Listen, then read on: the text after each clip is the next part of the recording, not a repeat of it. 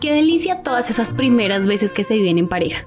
Las primeras citas, el coqueteo, las saliditas a comer por ahí. Mejor dicho, conociendo esa primera versión que nos deja totalmente flechados. Pero, ¿qué pasa cuando en esas primeras veces, por ejemplo, tomamos la decisión de casarnos o de irnos a vivir juntos? Más allá de tener que lidiar con las suegras, la cocinada y la limpieza diaria, hablar de la plata es una conversación que muchos evitan por miedo a que el amor salga corriendo por la ventana.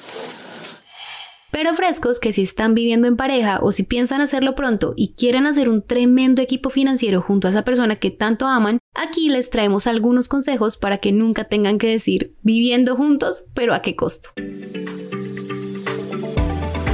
Esto es Economía de a pie, un podcast de Bancolombia. Pues hablando de consejos, aquí está el primero. Y acá el consejo más grande es hable de dinero. Hable de dinero en todo momento. O sea, si desde el momento en que tú te empiezas a proyectar con esa persona, empieza a hablar de ese tema. Entonces, no lo sigamos volviendo tabú y cada uno aporte a que hagamos una mejor gestión de ese dinero. La persona que acabamos de escuchar es Estefanía David Rodríguez, científica de datos en Bancolombia. Y básicamente lo primero que debemos hacer es romper con ese miedo y lanzarnos en primera a tener esa conversación, porque ese es el único camino que tenemos si visualizamos un futuro estable y sano con nuestra pareja. ¿Y qué tienen que hablar? Cómo se van a repartir los gastos. Otra, otro consejo súper importante, para mí es esencial, presupuestar un monto para gastos individuales. Que si yo me antojé de un helado, que si yo quiero salir con una amiga o un amigo, lo pueda hacer y no vaya a afectar las finanzas en general pues del hogar. Oigan, y sobre esto les queremos contar que lo que hay son herramientas para hacerlo muy fácil. Así que desde hoy se acabaron las excusas para lograr adaptar unas muy buenas prácticas para las finanzas en pareja, porque básicamente esto más allá de la teoría tiene dos caminos. El primero es juntos y revueltos. Al final, los dos ingresos se vuelve un solo ingreso. Definitivamente uno debe llegar es al escenario ideal, toda una bolsa y todo en general y todos los proyectos en general.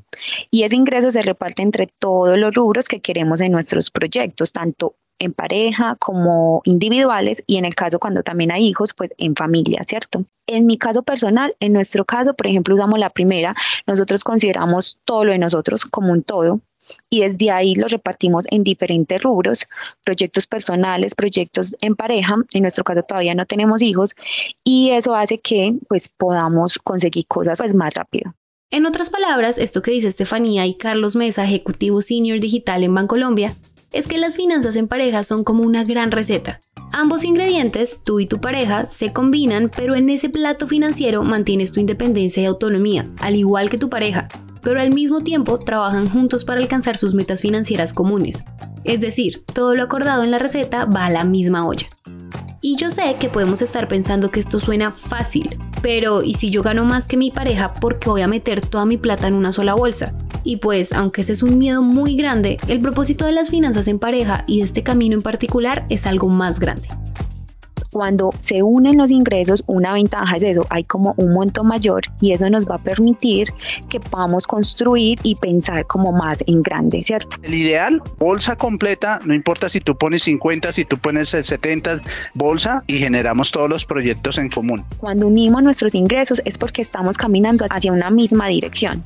Este enfoque es todo lo que está bien, porque comparten responsabilidades financieras, toman decisiones juntos y se apoyan mutuamente en la búsqueda de sus metas. Al estar revueltos, mantienen una comunicación abierta sobre sus finanzas, lo que hace que haya menos espacio para el drama y más para la claridad. Además, pueden adaptarse y ajustar su receta financiera a medida que crecen juntos. Pero si igual revolver las finanzas les siguen poniendo los nervios de punta y no es una idea que los mate tanto, pues acá es donde aparece otro camino juntos, pero sin revolvernos. Pero, pero realmente sí existe, existe el tema de las parejas que tienen sus cosas aparte. No repartamos solo los como los gastos, cuánto, cuánto cuesta vivir juntos y repartamos como pues como por similitudes.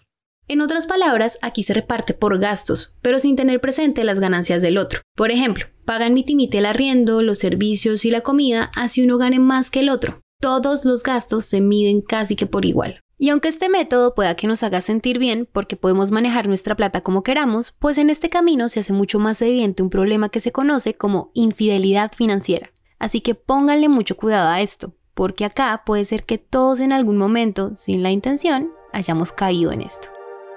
Cada pareja tiene sus límites, cada pareja conoce qué le gusta, qué no, hasta dónde se quieren ir, ¿cierto?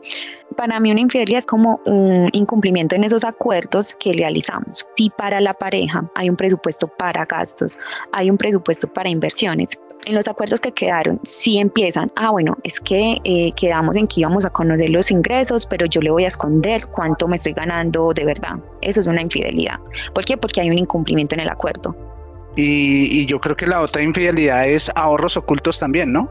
Eso, eso también genera, porque es que no le está diciendo que, en qué están gastándose los recursos. Eh, no, no se está diciendo en qué se gastan los recursos. El solo hecho de no gastar los recursos, ahí está la, la infidelidad. Otra de los gastos, si ya tenemos un presupuesto, tenemos una destinación del dinero hacia ciertos proyectos, tanto individuales como de pareja, y yo empiezo a gastar más, por X o Y razón, ya también ahí hay una infidelidad.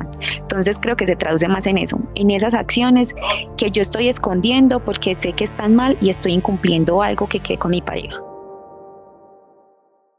Pero, ¿cómo es que se podría evitar caer en todo ese rollo financiero? Pues por supuesto, no le ocultes deudas, tarjetas o cualquier problema financiero a tu pareja. Así como la fidelidad romántica es una lección consciente de compromiso y confianza mutua, la fidelidad financiera también lo es justamente porque la confianza se construye al demostrar que están en cualquier situación juntos, por más difícil que sea. En lugar de mantener secretos financieros, programen una que otra charlita para hablar sobre metas, gastos y decisiones importantes. La honestidad es la clave para una relación financiera exitosa. El ideal es que pues los dos trabajemos en conjunto y vamos hacia la misma dirección, pero hay momentos en que las personas en ese camino apenas están aprendiendo.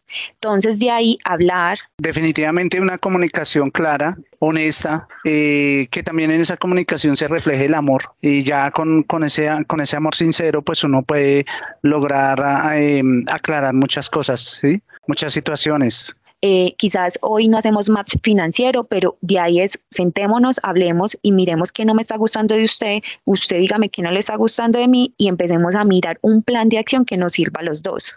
Estas conversaciones, aunque pueden parecer difíciles al principio, son esenciales para construir un futuro financiero sólido y compartido. Cuando enfrentamos juntos todos esos desafíos financieros, no solo aliviamos la carga, sino que también fortalecemos la unión. Cada una de esas charlas financieras son una oportunidad para crecer como equipo. Y eso sí, aunque suene a puro consejo de tía, no olviden que una buena relación de cualquier tipo y desde cualquier perspectiva triunfan grande cuando la base es la comunicación. Nada que hacer no todos los planes son perfectos. O sea, yo hoy puedo sentarme y hablar con mi pareja, definir qué queremos, eh, definir como ciertos proyectos que tenemos, eh, ponerlos en el presupuesto, pero es esencial medirlos, ¿cierto? Y mirar si eso está funcionando, porque cuando ejecutamos un plan, ahí es donde empiezan a ocurrir cosas como, venga, yo no había contemplado esto, no me está gustando de esta manera, o lo habíamos pensado de esta manera y vemos que está muy difícil, venga, sentémonos y miremos si lo podemos cambiar.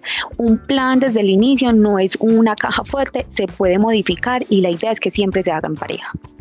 La clave aquí es conversar a tiempo y dejar bien claros los siguientes puntos. Primero, hablar sobre dinero no tiene por qué ser un tabú en la relación.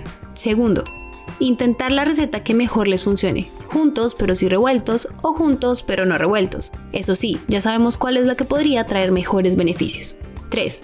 No mentir u ocultar nada. La infidelidad financiera también destruye la confianza en los proyectos en pareja. Cuarto, hacer un presupuesto para cumplir uno que otro gustico individual. Aún en medio del orden y los acuerdos, no hay que olvidarnos de nuestra libertad financiera.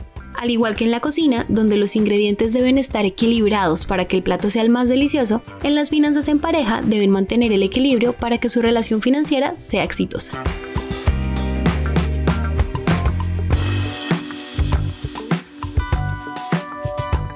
Episodio fue escrito por Natalia Hidárraga, editado por Araceli López, musicalizado por Alejandro Rincón y narrado por mí, Valentina Barbosa. No olvides escribirnos a través de nuestras redes sociales de Bancolombia. Encuéntranos en Instagram, Facebook, Twitter y LinkedIn como arroba Bancolombia y en TikTok como arroba bancolombia.oficial.